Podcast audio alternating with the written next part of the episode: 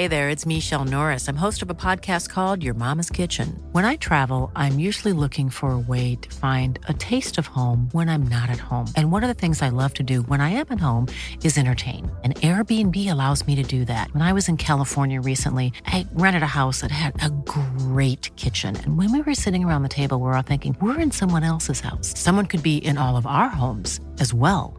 If you have a home, but you're not always at home, you have an Airbnb. Your home might be worth more than you think.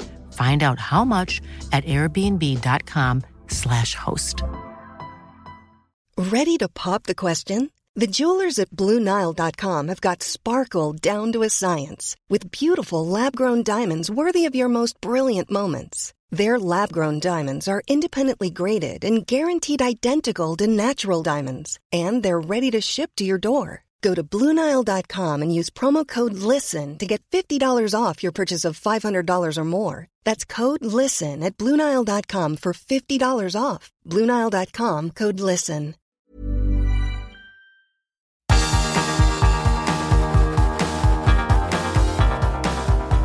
Universo Premier, tu podcast de la Premier League.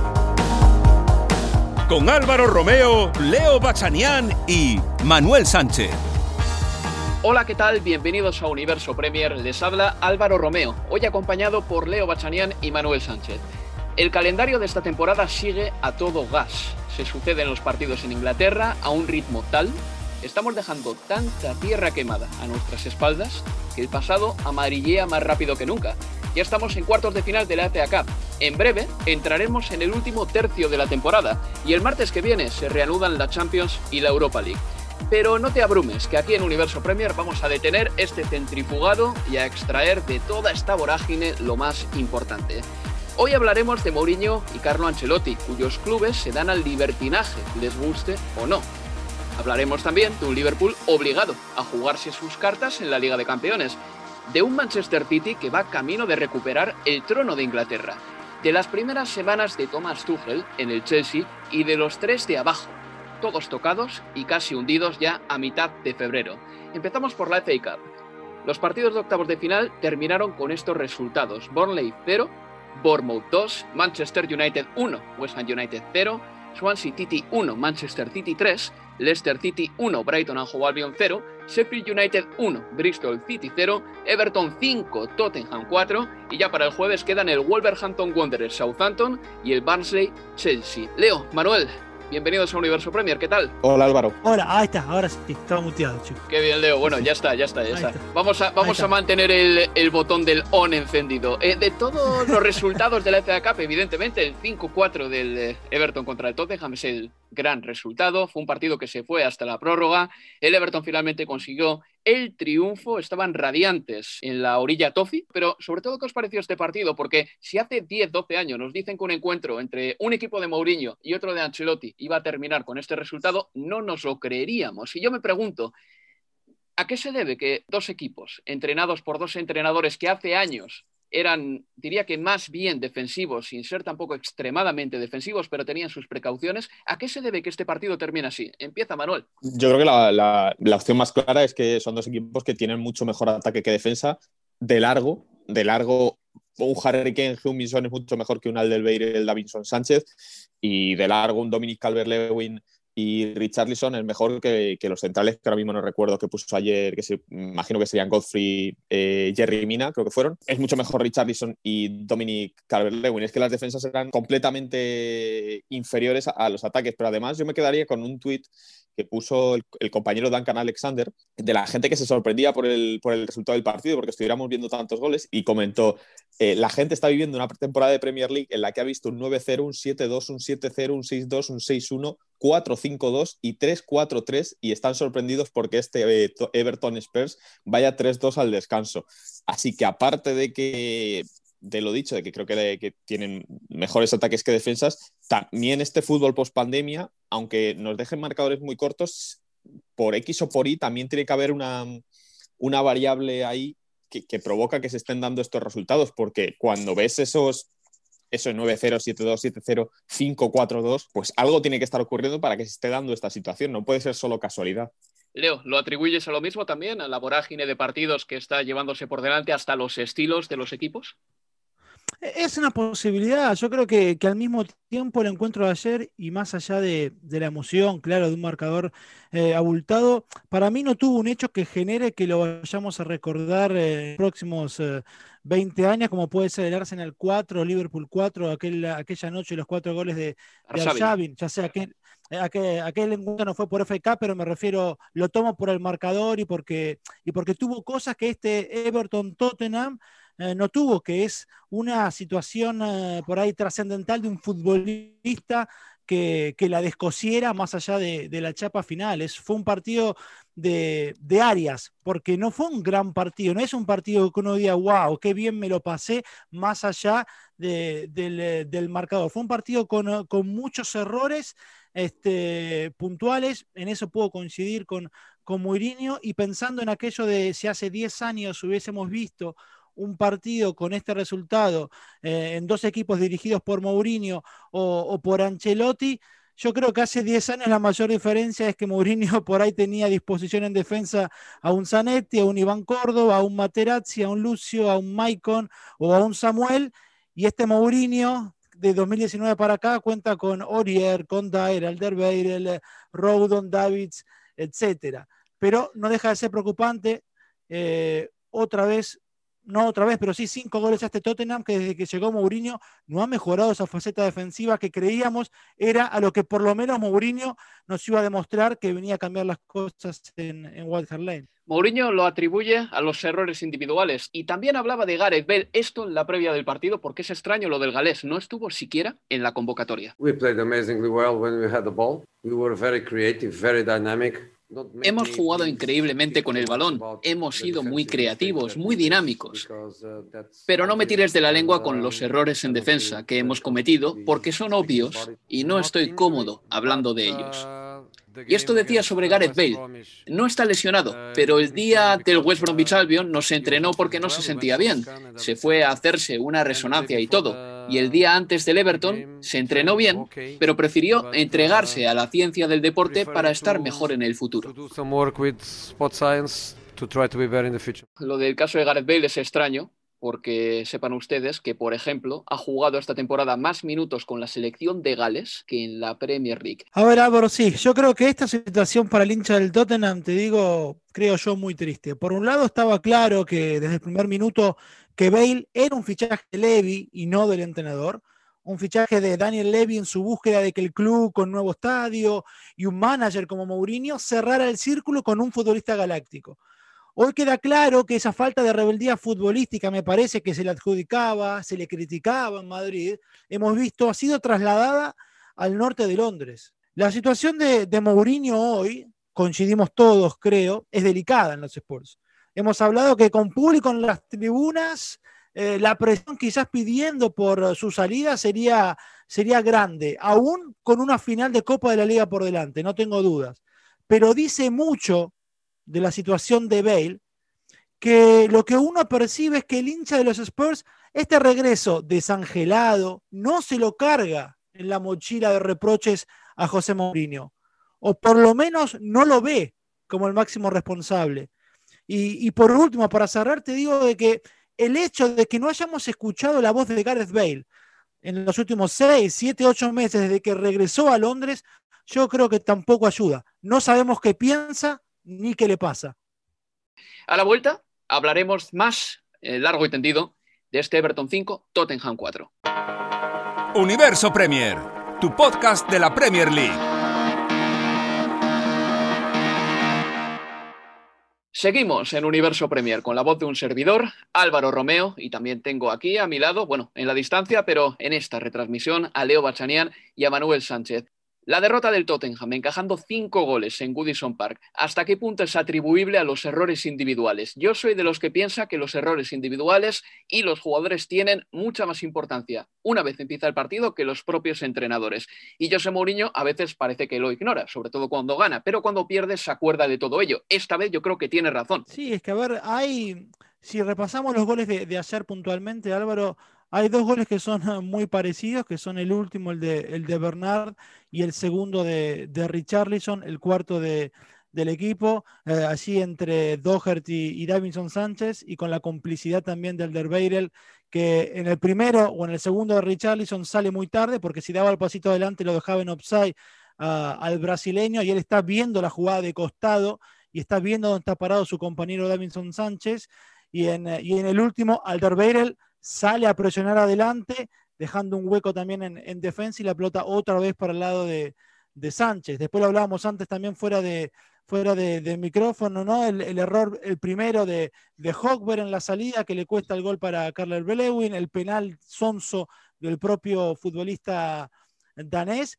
La cuestión es que sí, son errores puntuales, pero ¿hace cuántos partidos que venimos hablando de errores eh, de fútbol, de nombres propios para esos errores. Hace varios encuentros que se repite esta lógica. Es la lógica, si querés, de la temporada del Tottenham.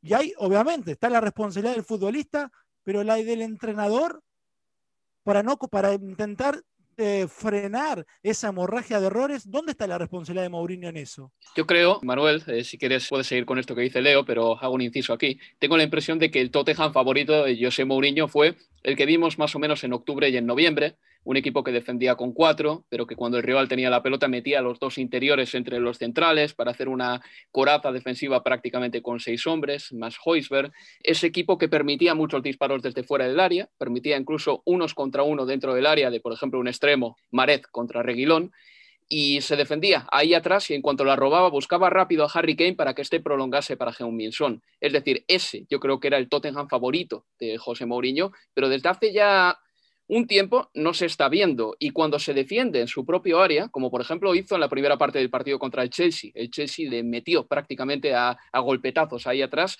no da fiabilidad defensiva, no da esa seguridad que dio durante un tramito de esta temporada, Manuel. Lo dijiste bien tú cuando al Tottenham le iba bien, que, que era un equipo que no defendía bien y ahora se está demostrando.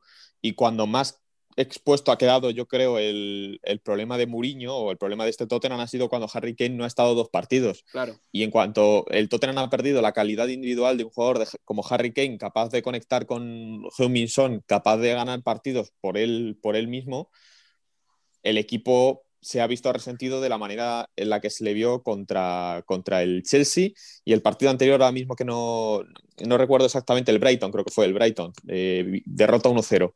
Eh, en esos dos partidos sin, sin, Harry Kane, el equipo no marcó gol. En el partido contra el Brighton disparó a puerta solo cuando salió Carlos Vinicius en la segunda parte. Es un equipo que no tiene un 9, un de garantías de recambio, un equipo que salió con Huminson como falso 9 con Gareth Bale, pero que Mourinho creo que ya se ha dado cuenta, si no lo sabía ya, que probablemente también de ahí los pocos minutos de los que había dispuesto el galés, que no está para jugar a, como si la Premier League fuera la Premier League de hace ocho años. No sé exactamente cuánto recorrido tiene José Mourinho en este Tottenham, porque estamos hablando ya de la segunda temporada y ya estamos hablando de que el equipo, su máxima aspiración es meterse en Champions, que creo que era lo que todos pensamos al principio de temporada, pero se puede salvar, o sea, ¿hasta qué punto salvaría la temporada del Tottenham ganando la Copa de la Liga únicamente y volviendo a ganar un título 13 años después? Puede ser el problema que tenga Daniel Levy a final de, temporada, de si Mourinho queda quinto en Liga, por ejemplo, o, cuarto eh, en la Europa Liga de semifinales, por ejemplo, y gana la Copa de la Liga, ¿es suficiente eso para confiar en Mourinho otra temporada más? Es una buena pregunta, es una buena pregunta. Yo creo que el Tottenham necesita entrar en Liga de Campeones. También es verdad que tiene una manera de generar ingresos novedosa para ellos, que es el nuevo campo. El otro día estaba mirando el informe de Deloitte sobre la temporada de 19-20 y el segundo equipo de la Premier en ingresos por eh, ticketing, por el los ingresos obtenidos en el día de partido, es el Tottenham después del Manchester United, porque tiene un campo muy grande. Incluso el Tottenham factura ya más por los partidos en casa que el propio Arsenal. Quiero decir que ahí tiene una posibilidad también de ganar dinero, pero es verdad, si quieres ser un grande, tiene que estar en Liga de Campeones y la Champions es la que te realmente te eleva tus finanzas ¿no? y te hace tener pues esa, esa liquidez necesaria. Manuel, tú como periodista español residente en Inglaterra como yo, ¿a cuántos periodistas ingleses ves recogiendo cable con el tema de Gareth Bale? Porque yo veo a muchos que ya no dicen nada. Sí, sigue siendo sigue siendo noticia, ¿no? O por lo menos cada vez que no juega o cada vez que no está en el banquillo se habla de Gareth Bale. El otro día lo vimos con cuando, cuando preguntaron a, a, Mourinho sobre por qué no le había dado minutos a, Gareth Bale y contra el Chelsea y este fue claro, es una buena pregunta, pero no te mereces la respuesta, que es lo que dijo lo que dijo Mou. Eh, pero pues, ¿te acuerdas, Manuel, cómo estaba el periodismo inglés el año pasado cuando no jugaba Claro, Gareth Bale? claro, es que todo era- lo que se hablaba de la injusticia que estaban haciendo con él en el Real Madrid. Es que ese era, ese era el problema, que, que- que- que de cada mes o cada dos meses veías una entrevista en BT Sports, en Sky Sports, a Gareth Bale, eh, hablando de, de aquellos goles en la Champions, de qué feliz fue en el Tottenham, y, y como dando la sensación de que Gareth Bale estaba, estaba bien, estaba siendo desaprovechado en Madrid. Que también podrías tener la- incluso esa opinión siendo aficionado del, del Real Madrid, pensar, bueno, a lo mejor Bale no está teniendo opciones, eh, Bale no está contento aquí y, en Inglaterra sí lo haría bien. Es, un pensamiento que, que podía ser legítimo hasta cierto punto, pero lo de esta temporada es que yo creo que ya eh, cercena las posibilidades en la prácticamente en la élite de Gareth Bale, que, habrá que ver si la temporada que viene no está pues, pues rumbo a China, como se rumoreó, rumbo, no sé, a la MLS o algo así, porque si no, si no es capaz ni de rendir eh, en un Tottenham como este, en el que a lo mejor sí que tendría opciones, pues en un Tottenham en el que juega Berwin o en el que no ha estado Kane o en el que a lo mejor se lesiona Huminson, ¿dónde va a tener sitio Gareth Bale? Porque no se va a ir al Southampton. Vamos a pasar a escuchar este audio porque es un hombre exultante, Duncan Ferguson. Yo creo que uno de los segundos entrenadores más mediáticos que tenemos en Inglaterra a día de hoy. El segundo de Carlo Ancelotti, Duncan Ferguson. Esta victoria lo significa todo para nosotros. Nuestra gente está desesperada porque ganemos un título. Llevamos mucho tiempo sin ganar uno, unos 25 años. Y la verdad es que sí, el Everton necesita un título. Lleva muchos años sin ganar uno, 25 para 26 años ya. Recordemos que es uno de los conjuntos más laureados de Inglaterra. Leo, ¿cuánto necesita el Everton un título? Lo necesita, me parece que le vendría muy, pero muy bien al proyecto de, de- de Ancelotti. Eh, me parece que está ante las puertas de una muy buena posibilidad. Habrá que ver hoy qué depara el sorteo después del partido de, entre Wolverhampton y, el Southampton para saber quién podría tocarle en, los cuartos de final, pero estamos, o estaría a tres partidos de, de- un trofeo que vos decías hace 25 años no levanta eh, el conjunto de, Liverpool, en este caso el, el Everton. En Premier League yo creo que está, lo pongo obviamente sí, entre los equipos que están en carrera para quedarse con algún puesto de, Champions. Es evidente que esta Premier eh, en pandemia eh, está alisando por ahí el camino para un equipo que sin eh, este contexto quizás en esta temporada y más allá de los muy buenos refuerzos que trajo, yo no lo veía para estar peleando allí, por lo menos hoy en, zona de Champions, pero la realidad es que está y que va a pelear uno de los dos puestos que, que seguramente queden en disputa sacando al City y al United que sí les atisbo un asegurado puesto en Champions. Yo creo que el puede soñar con esa cuarta plaza y por qué no con un trofeo de, de FA Cup. Toca hablar del otro equipo de la ciudad de Liverpool. En este caso, el equipo de Jürgen Klopp, que está en crisis. Tiene 27 puntos menos que la temporada pasada a estas alturas. Perdió ante el Manchester City en casa por 1 a 4 el pasado domingo.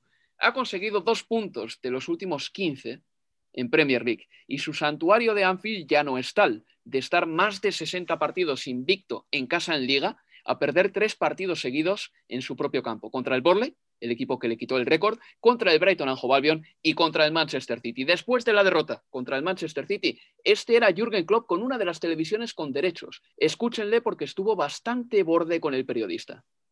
City have got a game in hand. It's obviously 10 points gap now. Can you see any scenario of catching up with them, or is it just for Liverpool now um, fighting for the I top really four? think you should be you prepare your job a little bit better. To be honest, just how can you ask up? They are 13 points away, in my understanding. And this question about being becoming champion, how can you do you really think that's an appropriate question in the moment? You have only two questions, and you and you waste one for that. No, Your fault. You the second one was questions. about possibly fighting for the top sorry. four. You had only two questions. So is it You mainly had about only the top two four? questions.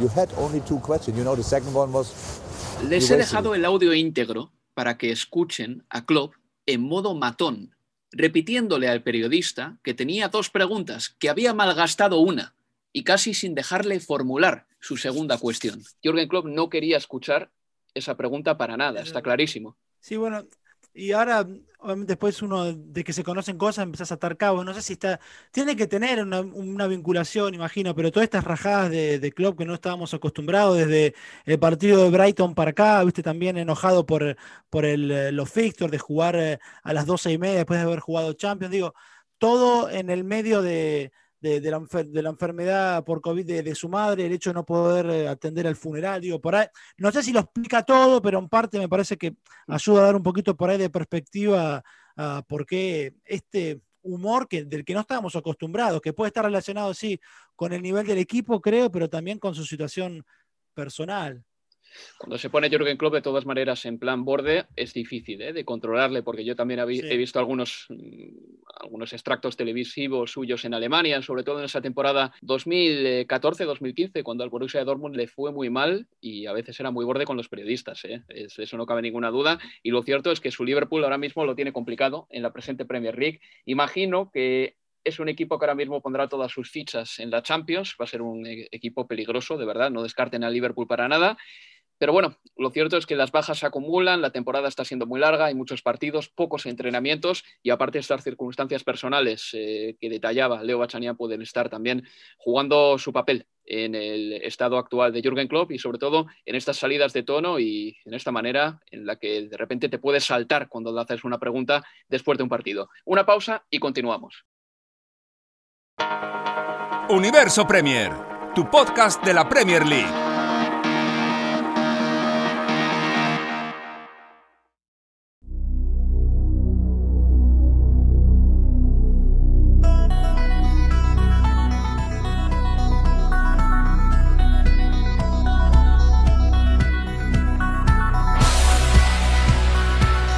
En Universo Premier.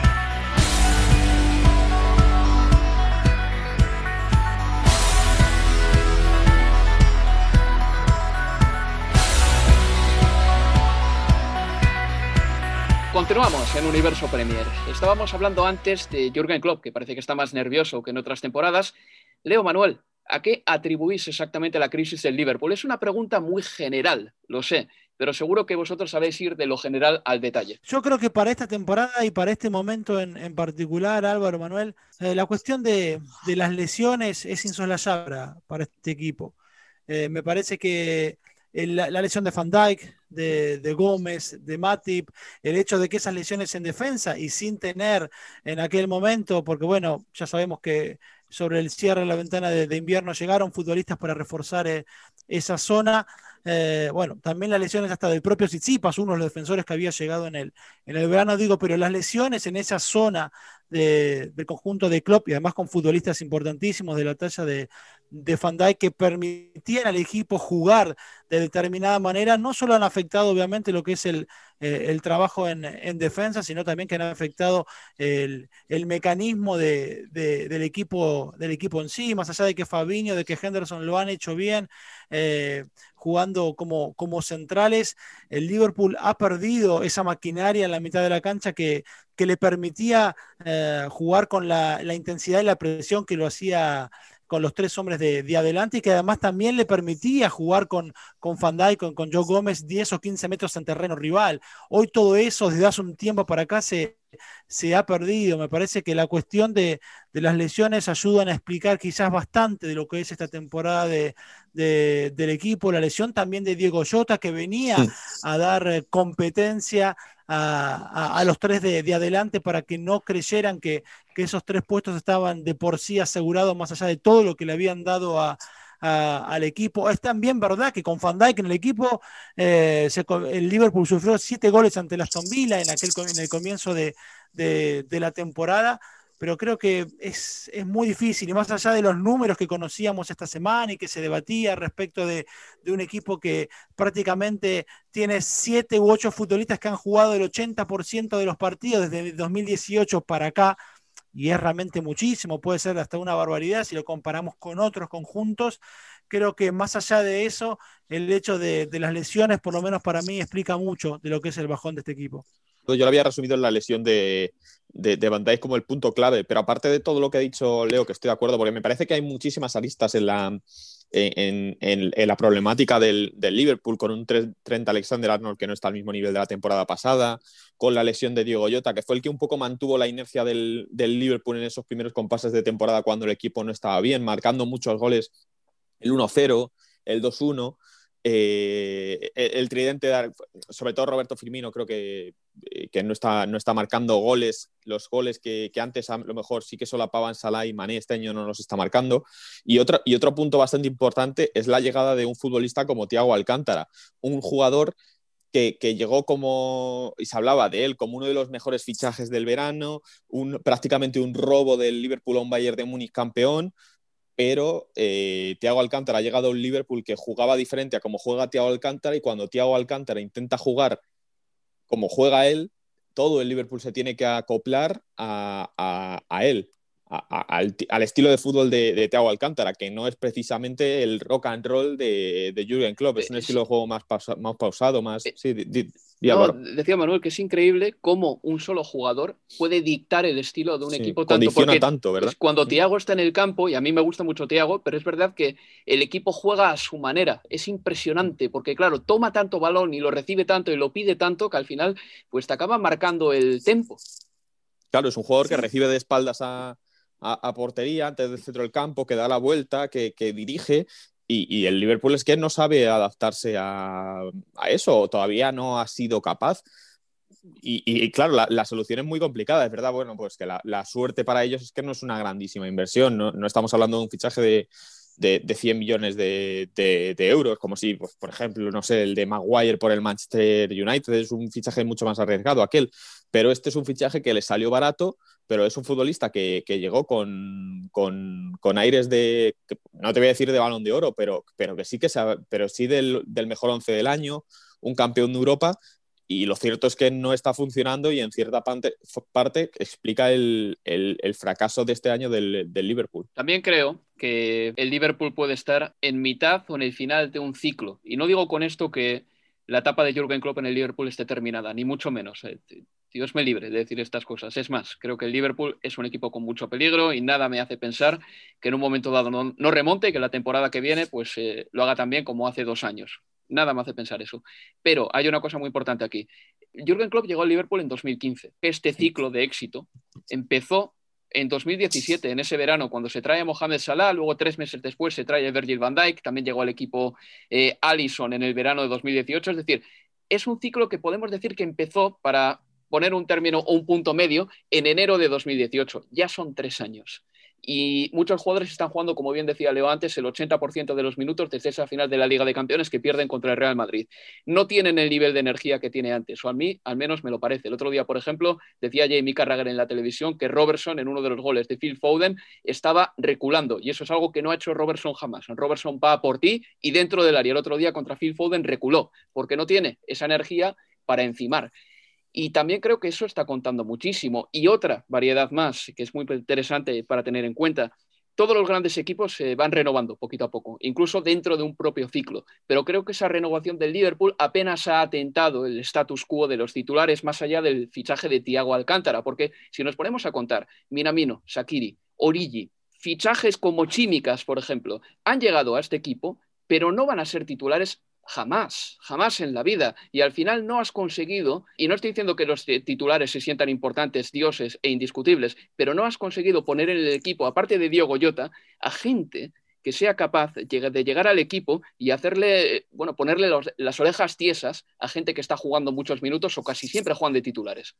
¿Sabes cuál es el problema también, Álvaro? Que cuando se hablaba de llegar de esa clase de futbolistas, como por ejemplo fue Timo Werner, que, os acordaréis que también se le relacionó con la llegada de Liverpool, el, argumento principal para que no llegara al Liverpool era, es que no va a tener sitio, es que no va a jugar, es que cómo, vas a fichar un lateral eh, si están Robertson y, Alex, y Alexander Arnold, cómo vas a fichar un portero si está Allison, cómo vas a fichar un, centrocampista si, si está tal. Y, y, era un poco esa sensación. Entonces, claro, eh, lo que antes era se ha convertido un poco en un arma de doble filo, ¿no? El tener un 11 tan, tan bueno eh, también echaba para atrás a la hora de traerse a, a, Sabia Nueva.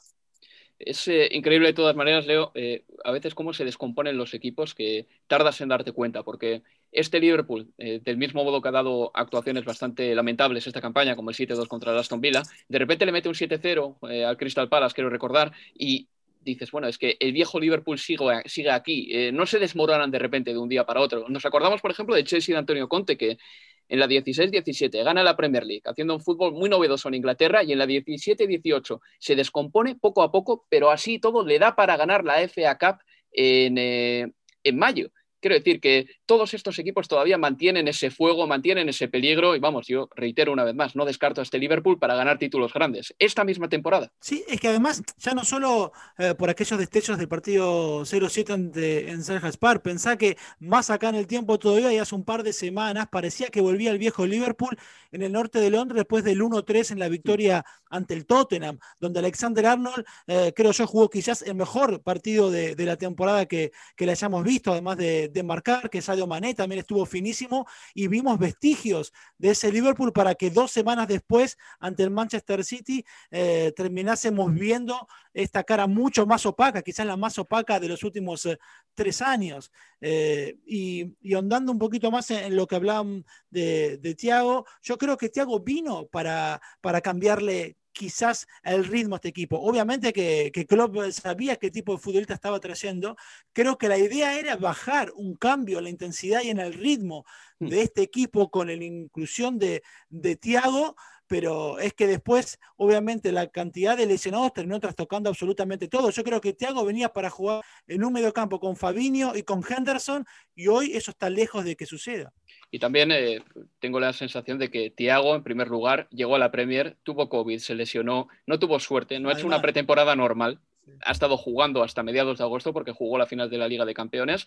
Y ese puesto de Liverpool no es fácil, ¿eh? porque tienes que dictar el juego en un equipo que gusta de correr bastante más y le ha pasado un poco a Navi Keita lo mismo también, que es un futbolista distinto, con más dribbling y tampoco ha terminado de, cuajar en el centro del campo. Por cierto, que todas las rachas de los equipos eh, evidentemente hay que ponerlas en comparación con las de otros. Y el Manchester City marca el ritmo en este momento. ¿eh?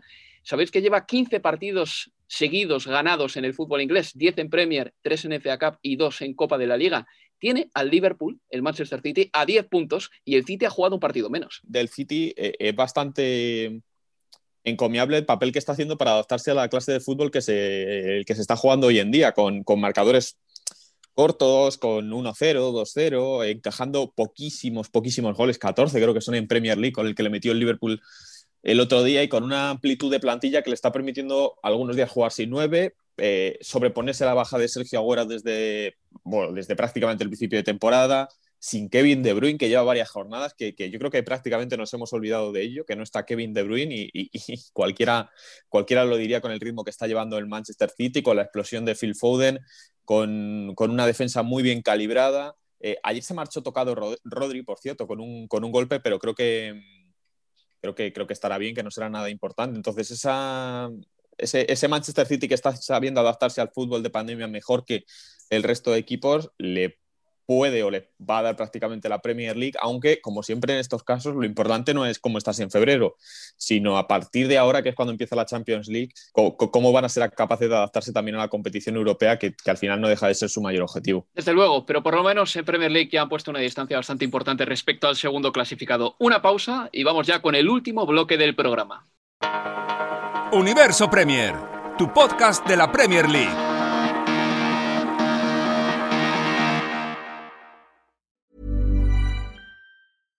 One size fits all seemed like a good idea for clothes. Nice dress. Uh, it's a it's a t-shirt.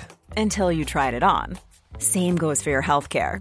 That's why United Healthcare offers a variety of flexible, budget-friendly coverage for medical, vision, dental, and more. So whether you're between jobs, coming off a parent's plan, or even missed open enrollment, you can find the plan that fits you best. Find out more about United Healthcare coverage at uh1.com. That's uh1.com.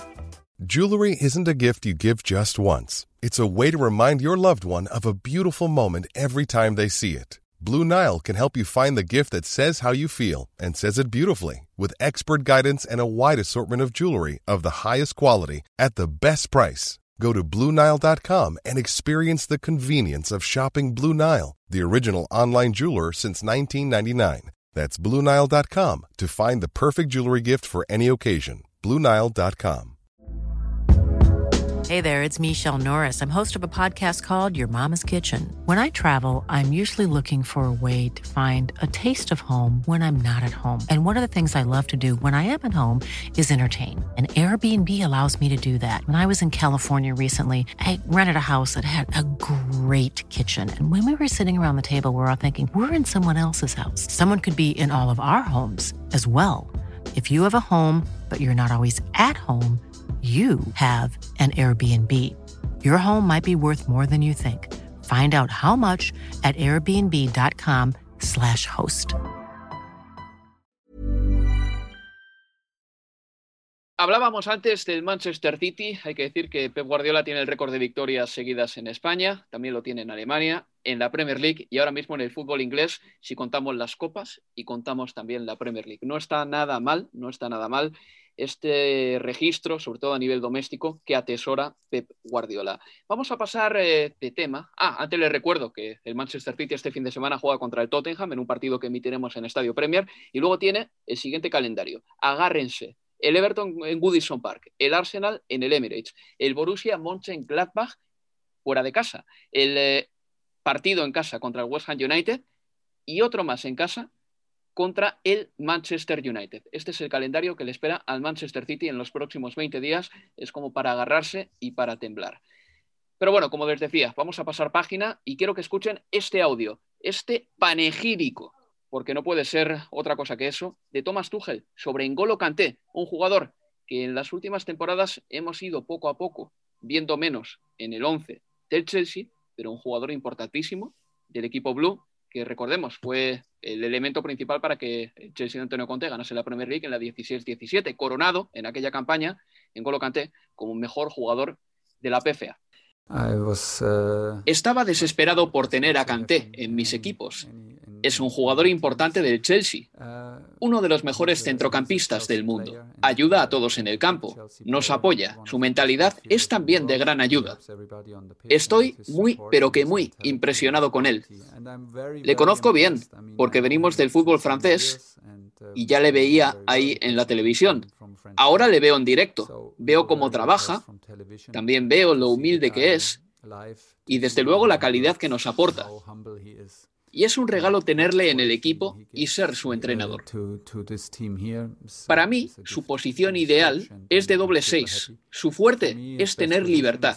Si juegas solo de 6 o de doble pivote en un 4-1-4-1, tienes que tener más disciplina. Lo podría hacer, pero le estaríamos cortando las alas but I think we, could, we would cut his wings a little bit. So double six is, is the best position. Me encanta escuchar eh, a Tomás Tuchel eh, siendo tan elogioso con un jugador que a mí personalmente me encanta, en Golo Kanté. Todavía no ha sido titular con el alemán, pero también es verdad que en enero estuvo en el dique seco. Hay unos datos sobre Kanté, sin embargo, que son muy curiosos. ¿eh? Y estos datos son del 16 de enero. En las últimas tres temporadas, el Chelsea tiene un 48% de triunfos en liga cuando juega a Kanté. Cuando no juega a Kanté, promedia un 65% de triunfos por partido jugado. Es interesante que sin Kanté el Chelsea haya sido mejor en los últimos tres años que con Engolo Kanté. Me sorprende de todas formas al escucharlo, es verdad que, bueno, en realidad de Sarri para acá no hemos visto al mejor Kanté también. Y parte de esos matices seguramente es que de Sarri para acá a Engolo Kanté generalmente lo hemos visto fuera de, posición durante mucho tiempo jugando como interior por derecha. Hoy eh, también falto de minutos y cuando los tiene con errores como por ejemplo tuvo en la derrota 1-3 ante el Manchester City en, Stamford Bridge, pero sigo creyendo que es un formidable futbolista. Veremos cómo termina acoplándose al sistema de, de Tuchel, pero fue interesante escuchar lo que decía el entrenador. Y una cosa más, Manuel, sobre N'Golo Kanté. Eh, Thomas Tuchel ha dicho que quiere verle eh, jugando con un centrocampista más, es decir, le va a dar esa libertad y esa posición que le dio Sarri en su momento. Y Sarri fue tremendamente criticado, ¿te acuerdas? Cuando ponía a Jorginho de 5 o de 4, como decimos en España, y le desplazaba N'Golo Kanté al interior derecho. A Tuchel no le va a decir nadie nada en este momento porque está demostradísimo que N'Golo Kanté con libertad es un gran jugador. Y porque a Tuchel le van bien las cosas, ¿no? Al final eh, lleva cuatro partidos, eh, tres victorias, una, una derrota.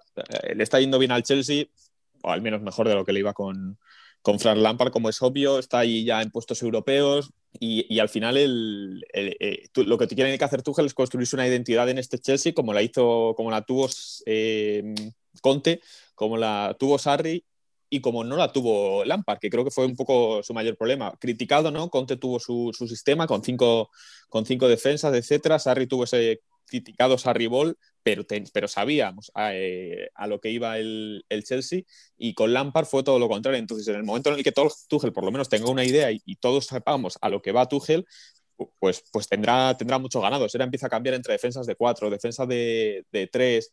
Eh, ahora pongo a Cante de doble pivote, luego me lo subo a la, a la, media punta. Ahí estarán los problemas para él, pero en el momento en el que él confíe en, un, en una forma de juego y en un estilo, eh, va a tener mucho ganado respecto a Lampard. Un Chelsea que ahora mismo está a un puntito de puestos de Liga de Campeones. Y antes de concluir, nos queda un minuto y medio aproximadamente. Me gustaría preguntaros qué opináis del descenso, porque ahora mismo el decimoctavo, el Fulham, está a ocho puntos de la salvación, el West Bromwich Albion está a once de la salvación y el Sheffield United está a doce de la salvación. ¿Qué explica esto? ¿Qué lectura hacéis de esto? ¿Y creéis que se van a salvar? No creo. Yo imagino, o por lo menos pienso que, que, así como lo vemos hoy, esa zona roja es la que vamos a tener para, para mayo. De los que están por encima, puedo imaginar, por lo que vemos viendo últimamente, a un Barley quizás que pueda pasar algún, algún sofocón. El Newcastle, teniendo en cuenta que para mí finalmente pareciera que Bruce le encontró la mejor posición a, Miguel Almirón, el paraguayo allí jugando de 10 por el carril central. Creo que ese es un salto de calidad para las urracas, aunque estamos acostumbrados también a, sus bajones.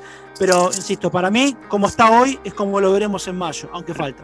Rapidito, Manuel, ¿coincides? Esto, eh, Estoy, estoy de acuerdo y lo más preocupante no es que ahora en la jornada 24 estemos así. El problema es que en la jornada 4 ya se veía que estos tres equipos y a lo mejor el Barley eran los equipos que iban a defender. Bueno, pues esto ha sido todo. Manuel Leo, muchas gracias por vuestro análisis. Un abrazo, chicos. A ti. Y nada, antes de irnos, eh, te recuerdo que puedes suscribirte a este programa en tu plataforma de audio preferida. Es la mejor manera de que sepas al instante que hemos publicado un programa nuevo. Esto es todo por nuestra parte. Volveremos el sábado por la noche con el análisis a fondo del Manchester City Tottenham. Entre tanto, entretente. Adiós, amigo. Adiós.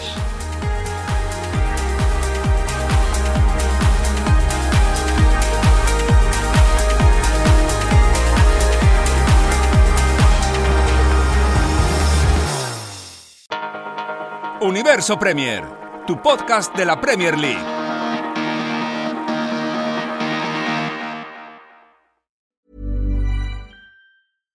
Even when we're on a budget, we still deserve nice things. Quince is a place to scoop up stunning high-end goods for 50 to 80% less than similar brands. They have buttery soft cashmere sweaters starting at $50, luxurious Italian leather bags, and so much more.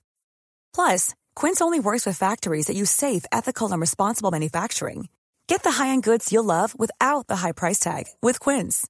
Go to quince.com/style for free shipping and 365-day returns. When you make decisions for your company, you look for the no-brainers. If you have a lot of mailing to do, stamps.com is the ultimate no-brainer. Use the stamps.com mobile app to mail everything you need to keep your business running with up to 89% off USPS and UPS. Make the same no-brainer decision as over 1 million other businesses with stamps.com. Use code PROGRAM for a special offer. That's stamps.com code PROGRAM.